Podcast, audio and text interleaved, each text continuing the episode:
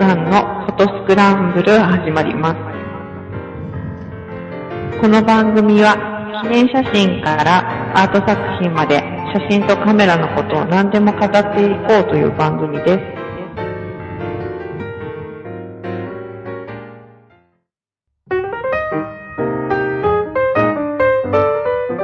はい、えー、スノーさんのフォトスクランブル始まりました。今日お送りするのは私とスノーと、半助です。えー、小関さんはちょっとご都合が悪くて、うん。お休みなんですけれども、はい。はい。えだってー、もう忘れず、忘れないうちに先に行きましょうか。はい。はい。はい、えー、告知です。はい。えーと、私の個展、まあ、はあの、清高月個展ですね、うん。えー写真展、Free as the Window 2015うんが、えー8月21日から9月6日、えー8月21日の金曜日ですね。はい。から9月6日の日曜日まで、うんえーいつもお世話になっている神保町画廊さん、うん。東京の神保町です。うんで、この、はい。えっ、と、開始時間は、まあ、あのーいつも通り、はい通常通りなんですが、12時からはいオープンで18時。うんえっ、と、金曜日は夜19時、うん7時まで延長します。はい。はい。それからお休みがですね、えー月曜と火曜日です。うん。忘れないように。はい。ということと、えー、あと、公開収録はい。を決定しております。はい。はい。で、えー8月の、えー20日うん。ですね。えー、これは、まあ、会期の前日になります。そうですね。はい。なので、一一足。皆さん、一足先にご覧いただく機会とはいなりますので、のぜひ木曜日で、えー、時間は、あの収録そ開始そのものは19時を予定しています。はい。が、まあ、あの、まあ、会場は、ちょっとその直前の、うん。はい、18時45分うん。をめどに考えています。うんはい。で、えー、まあ、収録は2時間ほどという、うん。になってます。で、はい。えーと、実はちょっとお詫びがありまして、うん。あのーえーし収録といいますか、この放送、放送といいますか、うんポッドキャストでは、うん。えーと、ご案内してないんですけれども、うん先にフライングで、えー、まあ先に、あの発表しましょうということで、はいえー、スノーさんのフォトスクランブルブログの方で、はい。えー一回発表したんですけれども、はい日付をちょっと変更しなければいけなくなりました。そうですね。私のダブルブッキングをやってしまいまして、はい。えー20日、じゃあ22日日ののもども平日よりは週末の方がいいだろうみたいなことで、はい。えー神保町ガラさんの方にも調整してもらっちゃって、えー22日っていうことで、えーご案内をブログの方に先に出しちゃったんですが、えー実は22日に、えー東北の方に行かなくてはいけなくなっておりまして、えー、一週間、その東北でのお仕事が間違えていたという私の大ポカがありましてですね。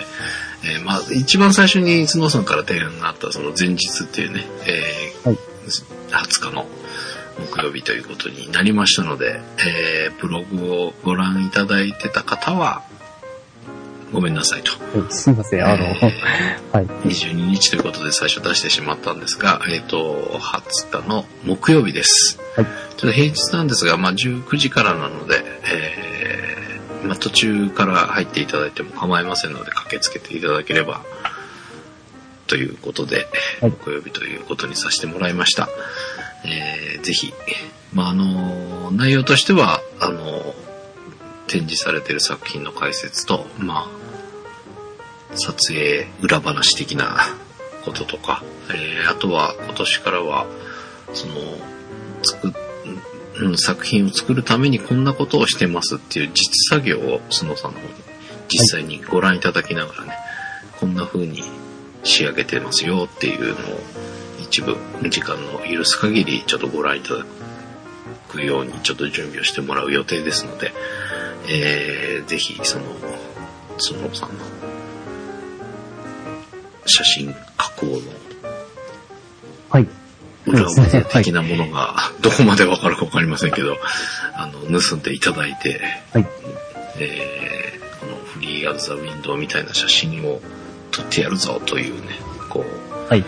チャレンジャーお待ちしてますので、ぜひそちらも楽しみに、えーはいまたその会期よりちょっと1日ですが、早くご覧いただく機会にもなりますので、えーぜひ足を運んでいただければと思います。はい。はい。ろしくお願いしますということで。今週はこの2人でお届けしていきます。はい。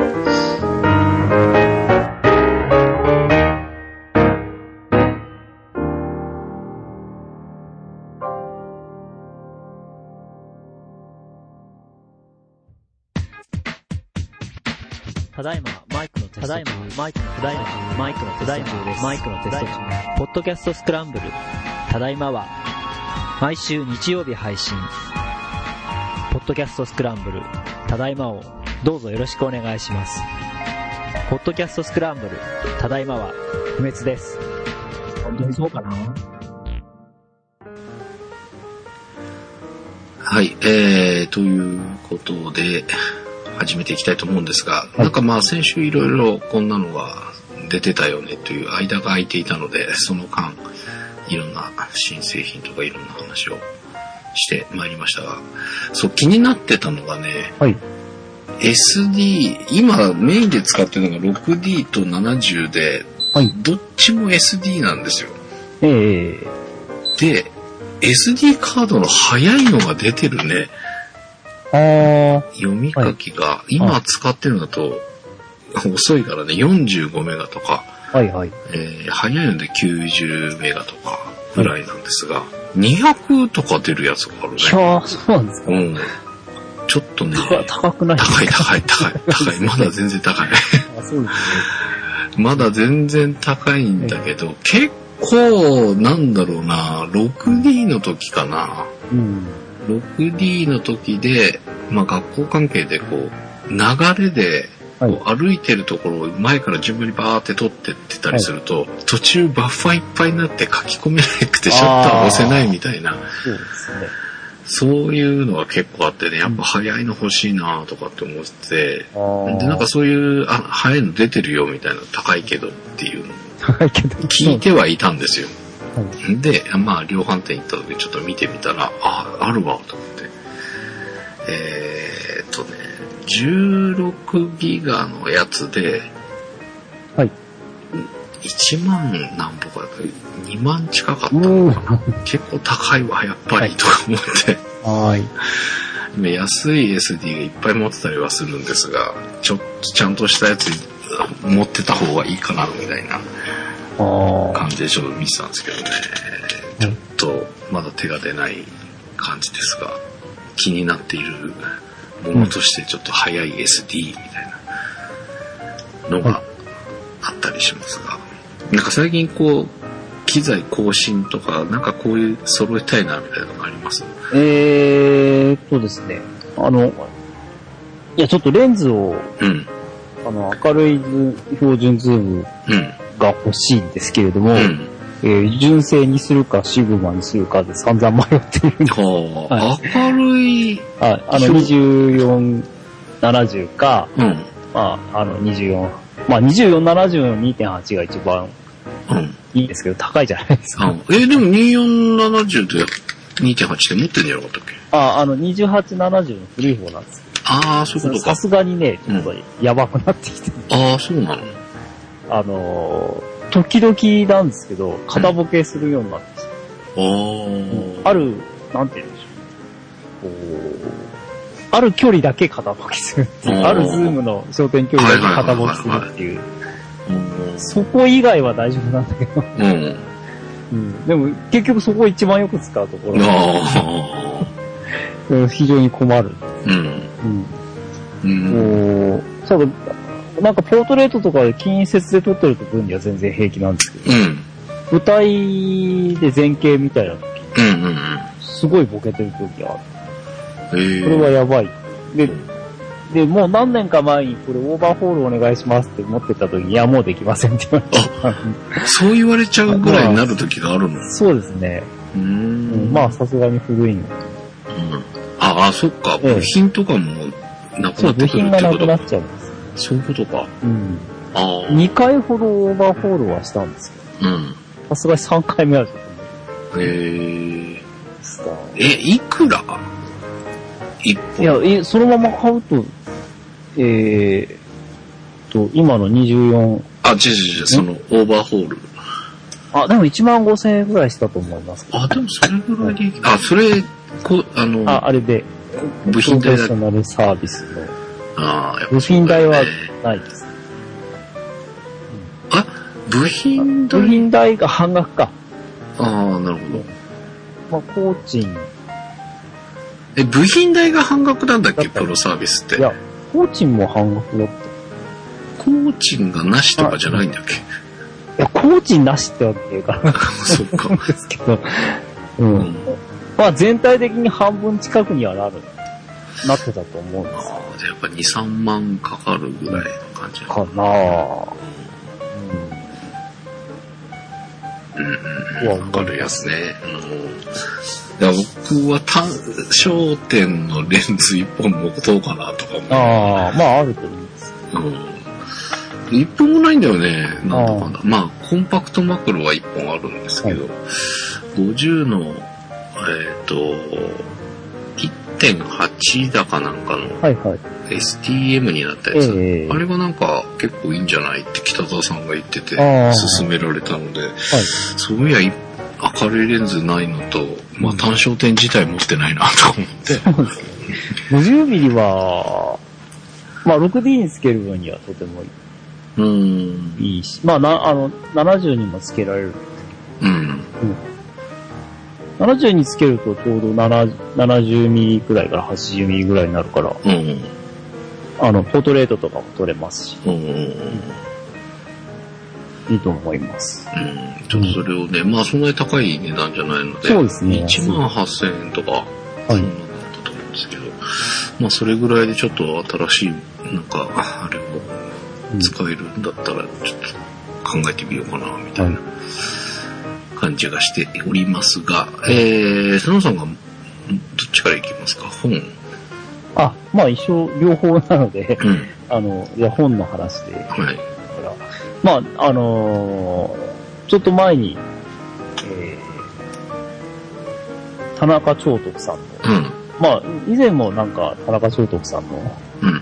本は 紹介したと思うんですけど、うん。クラシックカメラ、必要入門っていうタサブタイトルがあるんですけど、うあの、考えるピントという本をん。はい。読みまして、で、実用入門っていうからなんか、いろいろその、なんていうの、各カメラの、こうここがこうでとか。このボタンはこうでとか、うん。こう使えとか、そういうこと書いてあるのかなと思ったら、実は違ってですね、うん。結構、こう、カメラ、カメラ好きじゃなくて写真を好きになってほしいっていう、はいはいはい。撮影することを好きになってほしいっていう、まあ、啓蒙書だったんですうんうんうん。であのー結構、あのーこう、フィルムで撮るっていうことうん。の、まあ当然クラシックカメラなので、うんフィルムで撮るっていうことの意味みたいなのをいろいろ考えさせられるうん。本でした。うん。で、まあ、あの、カメラ人類っていう言い方をなんかしてたと思うんですけれども、うん。あの、まあこん、クラシックカメラ人気だけれども、うん。えー、カメラは、が好きな、まあ、いわゆるカメラマニアっていう人と、写真が好き、それで写真を写すことが好きな写真のマニア。うんうん。二通りあって、カメラコレクターと言われる人は、うん。まあ、あの、クラシックカメラを、こう、めでるっていう意味では、うん邪道だみたいな話。で、で、あの、結局、クラシックカメラを集めてるコレクターっていう人は、うん。それで写真は撮らない。あ、そうなの持っていることが、うん、持っていることがステータス。あ、はいはいはで、これもなんか、あの、田中さんが言うには、い。うん。えっ、と、世界的に見れば、うん。その、カクラシックカメラを集をコレクターであ、コレクターとして集める人は、うん。あの、そんなもんは使わないんだ。っていうのが、コレクターの正しい姿勢なんだけど、うん。なぜか日本だけはクラシックカメラはっていうジャンルに手を出す人は、うん。あの、動くこと、ちゃんと撮れるっていうことに。ものすごくこだわる人が多い。あの、撮れてこそクラシックカメラっていう、そういう意識だ。なのは日本人だけだっていう話がありまして、ちょっと面白いなと思ったんです。うん。うんで、で、日本、その日本人の中で、そのクラシックカメラが動くことを、撮影ができるということを、うん。あのー基準にしてカメラを選ぶ、選んだりとか、まあ、集めたりしてる人なのに、うん。あのー撮らないで置いておくとは何事ぞ、みたいな。ああ、あそこの撮れることにこだわってるのに撮ってないじゃん、みたいな。そうそう。ほうほうあの、まあ、触って動かして、あの、シャッター切るっていうことぐらいはするのかもしれないけど、実際にそれ撮ってみて、その、引き伸ばして、うん。プリントして飾ってみたりとか、人にあげたりとか、うん。そういう行為をしてこその、その、クラシックカメラうん。うん。が楽しみでしょっていう、すごくお、おまあ、王道って言えば王道なんですけれど、うん。あの、そういう、そういう行為を楽しもうよってん。書いてあります。うん。で、うんええ。まあ、各、いろんなカメラの、まあ、ご本人、私はコレクターじゃない。うん。なぜコレクターじゃないかっていうと、うん。あのー何台持ってるかわからない。ほう。うんで。コレクターは、自分のカメラをちゃんと一覧表でもえ管理していて、うん。あのーこう、な、何々の、何々のカメラの何年代の何ていう方は、これとこれよとか、そういう風にうん。してるんだけど、うん。まあ自分はそんなことはしてないので、何台あるかわかんないし、うん。適当に選んでるんだってうん。いうので、私はコレクターではありません。うん。多分クラシックカメラのマニアだけど、コうん。レクターではないっていう言い方をしてうん。いるんですね。うん。で、その、まあその方、田中さんが持っているうん。カメラの、をいろんな場所に持ってって、カメラ自身をスナップしてるうん。たり、まああの、机の上で撮ってたりとか、うん。そういう写真が載っていて、うんまあちょっとしたそのカメラのうんちくが書いてあるんですけどうん。も、あの、こう、長々とうんちく書いてないんです。なんか特徴のある一部分、ここ、ここはとかいう、うん。例えばその、こうこれからこれに発展したんだけど、その時の、あの、発展の仕方がいいとか悪いとか、うん。あと、こう、この会社はこういうところが面白かったんだけど、こう、どこどこに吸収されてなくなってしまいましたみたいな、こうあんまり、こう、きそのカメラそのものの機能というよりは、そのカメラが持っている歴史みたいな、うん。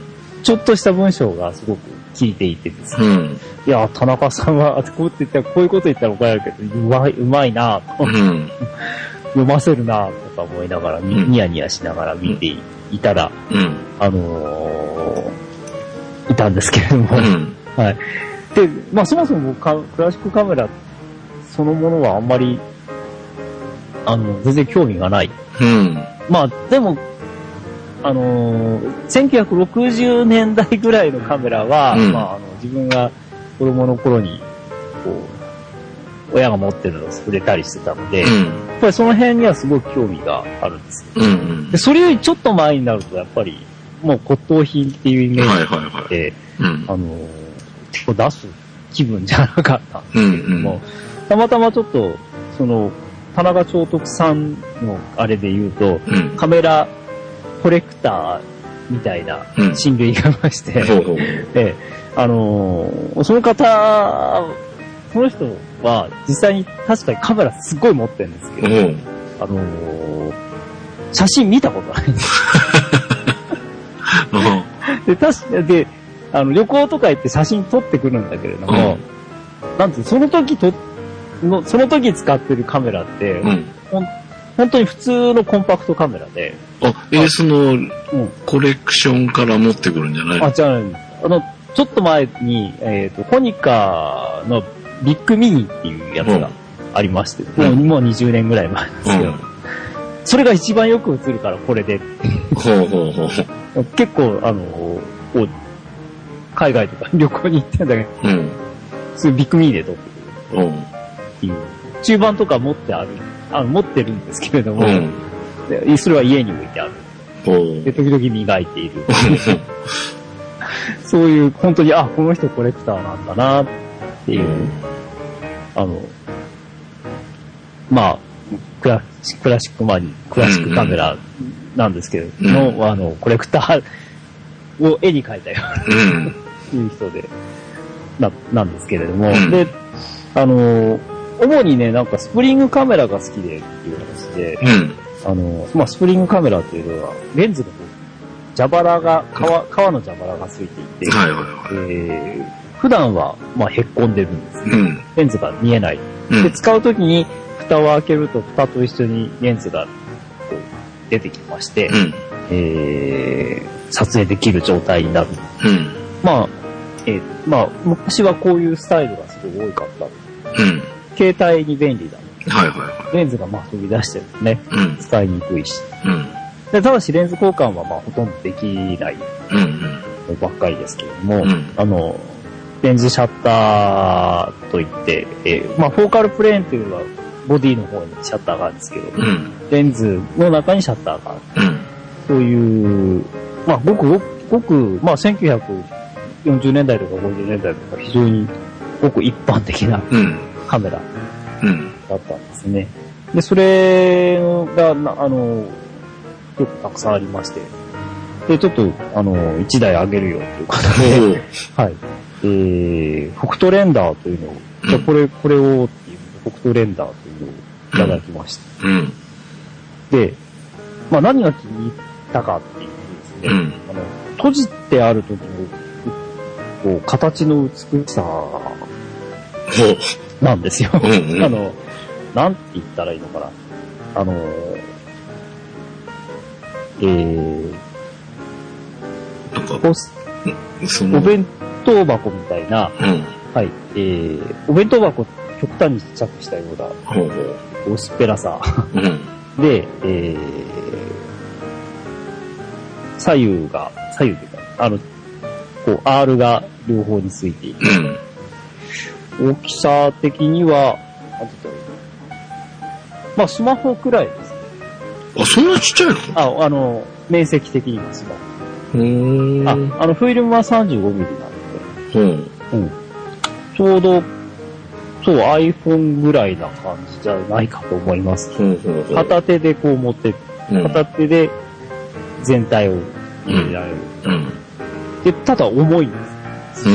うんずっ。しりうん。で、えー、すごく、かっち、かっちりした感じですかね。はいはいはいはうんえー持ってますっていう、うんそういう重さを感じるい。うん。のと、まあ、あのーレンズを収納したところはほんのちょっとだけ膨らんで、うん。あのーいますうん。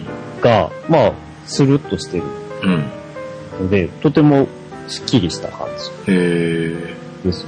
うん。で、巻き上げレバーもついてるんです巻き上げレバーもほとんど、えー、なんかし、まあ、胴体に沿う感じ、ボディに沿う感じなので、うん。あのーこう、見た目、うん。スルッとした、こ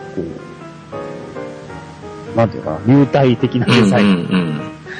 なんですね。うん。うんで、こう、蓋を開けますと、うん。じゃ、蛇腹についたレンズが出てくると、急に目、こうカメラらしい。風格っていううん。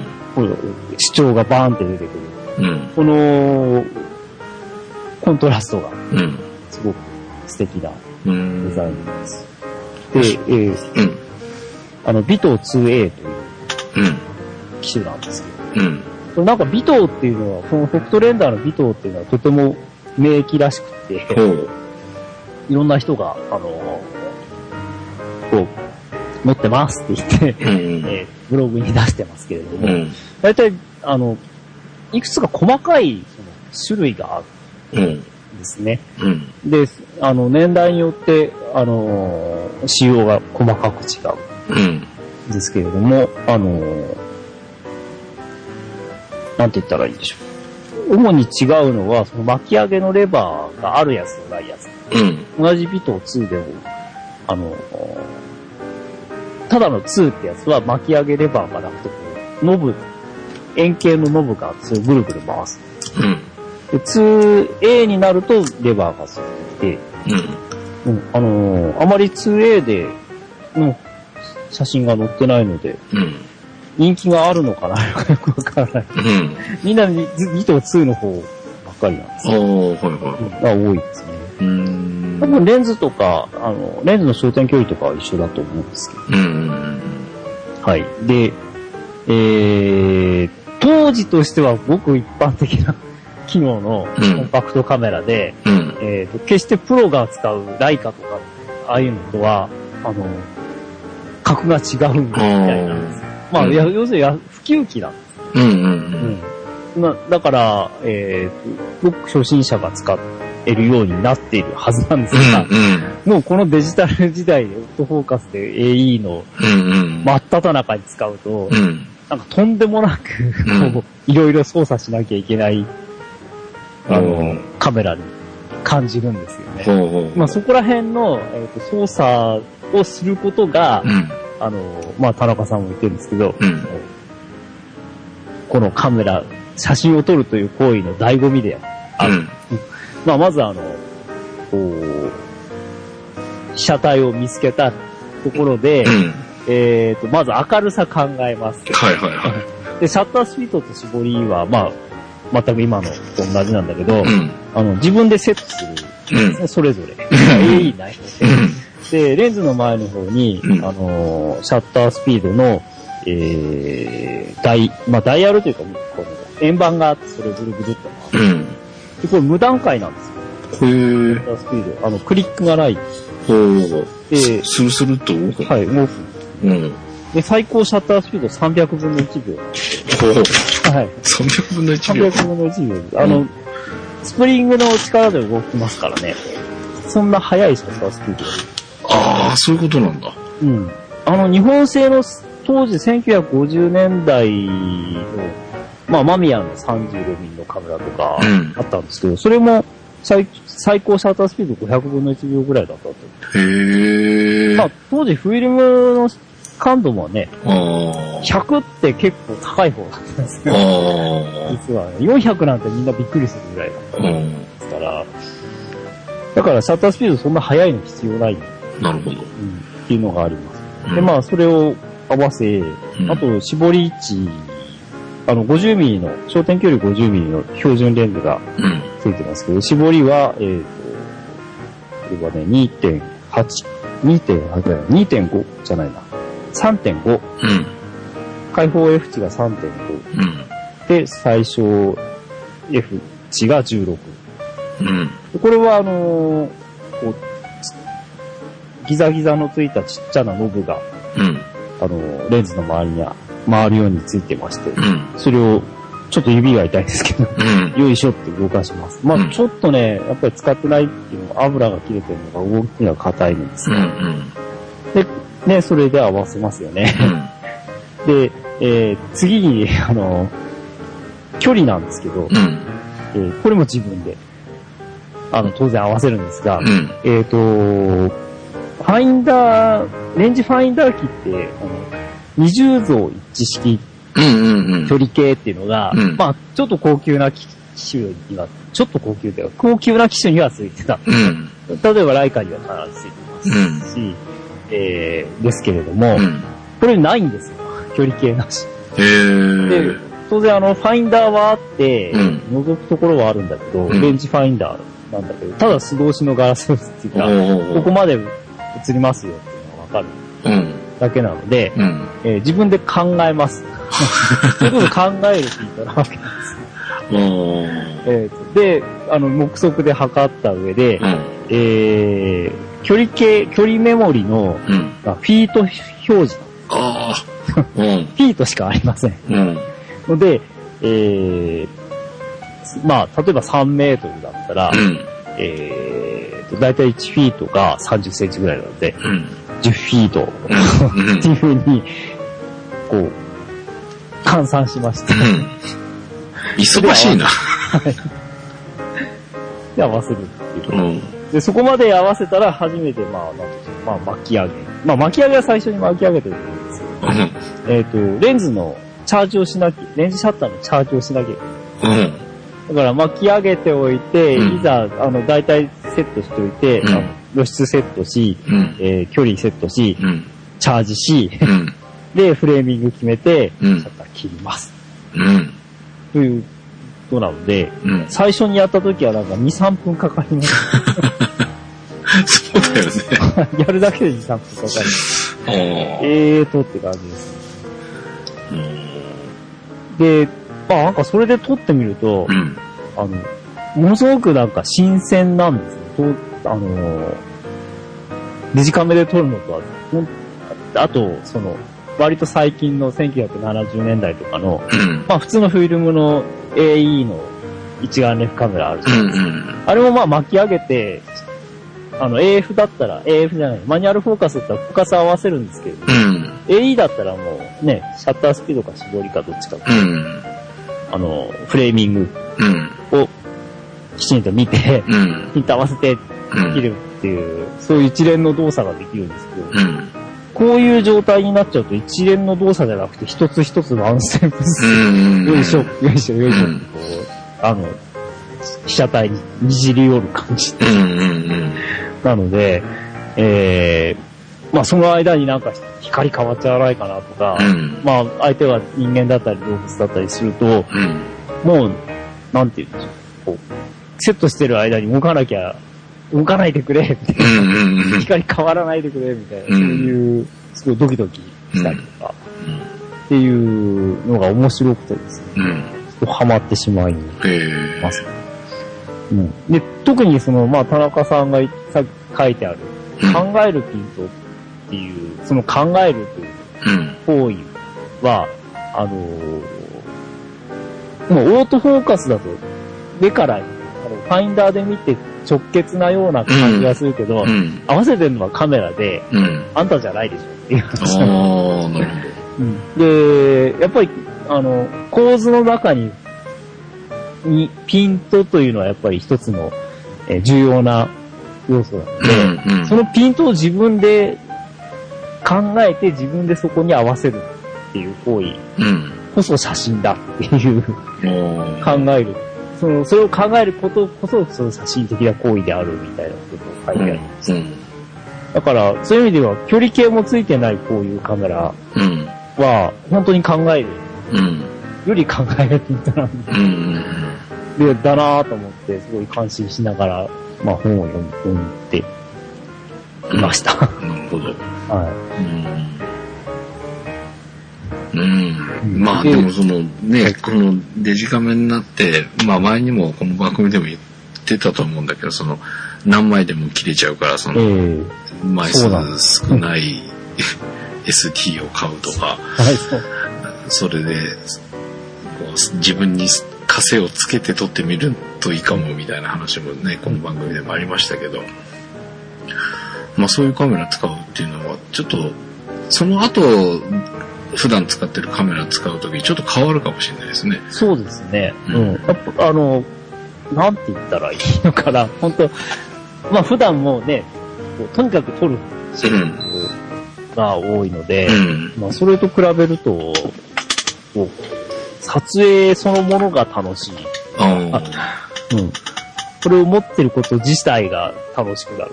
うんうん。で、で、あのーあれが、田中さんも書いてありますけど、まあそれが持っていること自体が楽しくなったら、あなたは次の何かを欲しくなって欲しくなってしょうがなくなるでしょう。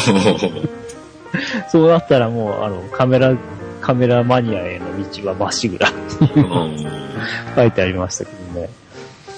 うんうん。僕ちょっとこれ、いあの、気になってどのぐらいの値段なんだろうとか思って、うんオプションサイトとか、あと、中古カカメラ屋さんっていうか、こういうクラシック専うん門うんで扱ってるところで調べたんですけど、うん。意外と安くて、うん。まあ、いいものは、まあちょっと高いんだけど、ん並品だと2、3万だったりする。へえ。なんで、うん。あの手に入れるのはそんなにうん難しくない。うん。うん。ていうか、球数のあるような、あ、でもあそうか、みたいですウキっぽい感じのことでしたもんね。うん。なんで、うん。球数は結構あうん。るような感じはします。うん。その蛇腹の部分っていうのは、あの、ああ、どうなはいん、劣化してたりといや、か。それはやっぱり、あの、ものによってあるんじゃないでしょうかやっぱそうだね。します気をつけないとね。うん。なかなか修理も難しいでしょうからね。もう穴が開いちゃったりするとね。うん。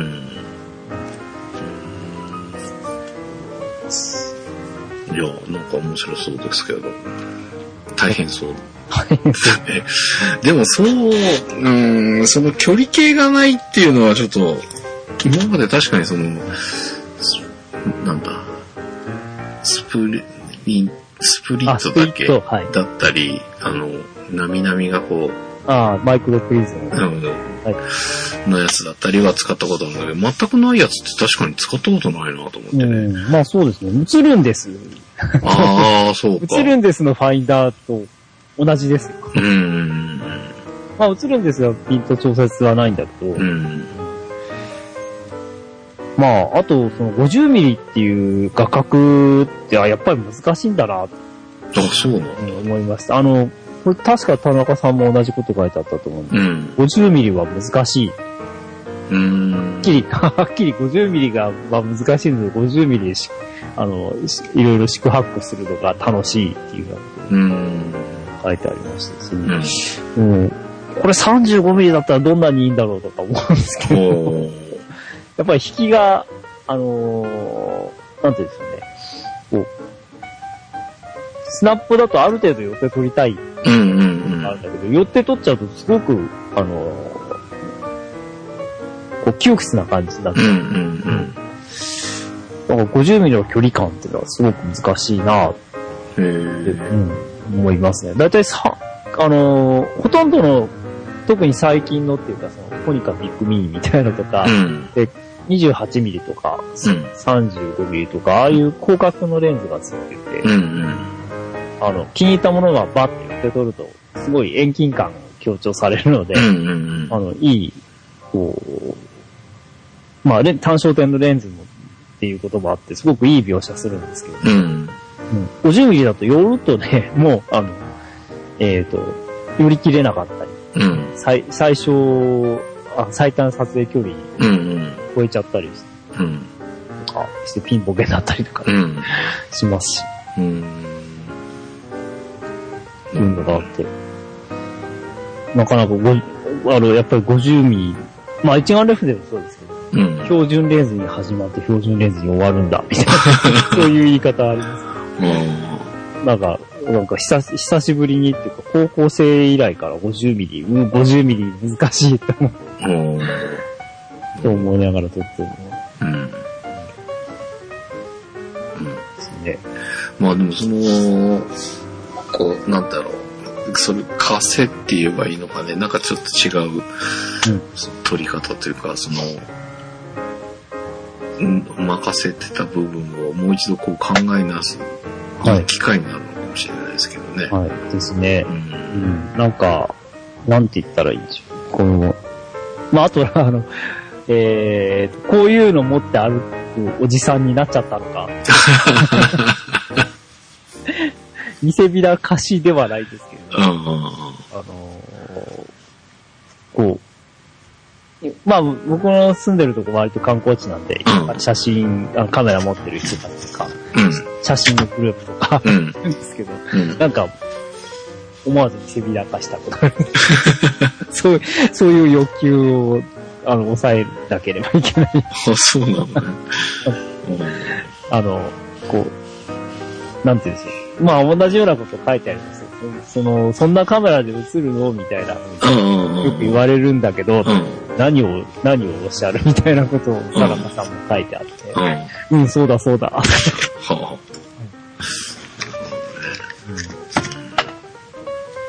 っていう、まあカメ、カメラ人類って言い方をしてましたけど、うん。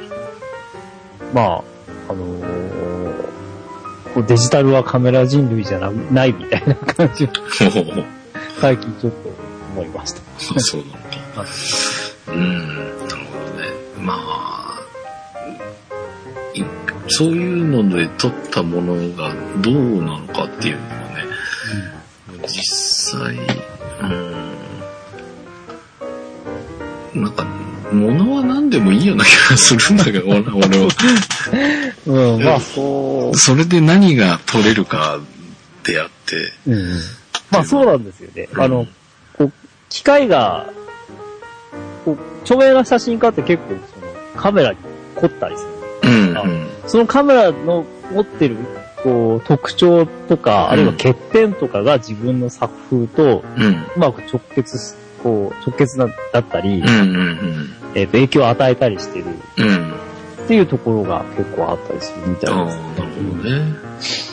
だからまあ、本当あの、デジカメで特に一眼レフでプロキーになっちゃうと、うん、あの、す性能が良すぎちゃって、うん、その、欠点とかないわけですよね。うん、ピントはちゃんとあるし、レスも絶対あるし、うん、シャッターチャンスは逃さないし、ってなると、その、こうじゃあ自分らしいのって出しにくいっていうか、うん、ううんん、気は気はします。うん。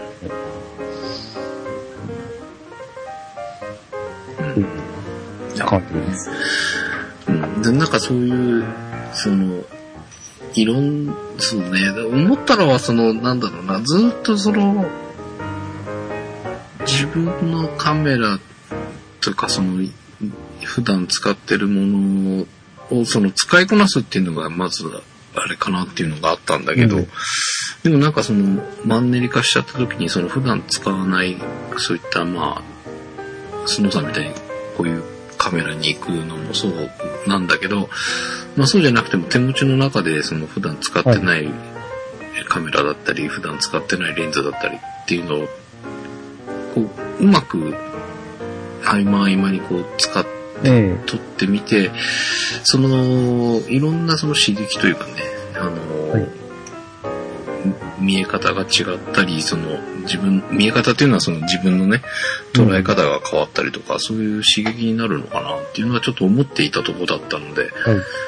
まあちょっといい、面白いお話だったかなと思いますが、まあちょっとなかなかここまでクラシック、さっきも言いましたけど、その蛇腹のね、その古いもの買ってその蛇腹がちゃんとなってるのかとか、あの、注意点もいろいろあったりもすると思いますので、まあ、はいあの、安いものだったらね、まあそのさっき言った2万、2、3万ぐらいだったら、はい。ちょっと冒険しても、うん。まあ、日本の、そのカメラ、中古カメラ取り扱いうん屋。さんの中でもクラシックカメラに関しては、うん。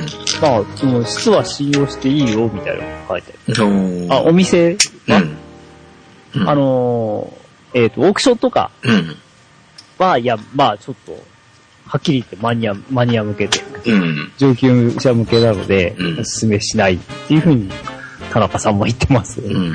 まあ、初心者の方は、こう、気になったらお店に行ってみて、いろいろ聞いてみる。そうですね。詳しい人に聞いて、ちゃんとした、まあ、使えるものをつ冒険するっていう、うんあれだと思うんですけどね。はいえーまあ、ちょっとそういった、うんいろんな形で、普段と違う、ちょっとチャレンジをしてみるっていうのも、はい。もしかしたらそこに新しい自分のスタイルが見つかるかもしれないしっていうこともありますので、まあ、面白いかなっていう気がします。はい。ということで、えー、ボトルもお伝えしましたが、えー、8月21日から9月6日、えー、フリーアズザウィンドウ、ジッポー長ガロさんで、そのそのとでありますので、ぜひ、えー、足を運んでください。そして、えー、8月の20日、木曜日、はい。えー、19時から公開収録しますので、正式には8月21日からですが、1日早くご覧いただく機会となりますので、いこちらの方もよろしければぜひ、はいえー途中参加も全然 OK ですので、お仕事終わって駆けつけていただければと思います。えーということで、お届けしました、スノーさんのフォトスクランブル。ちょっと小関さんお休みでしたが、いえーお相手は半助と、はい、スノーでした。ではまた来週。はい。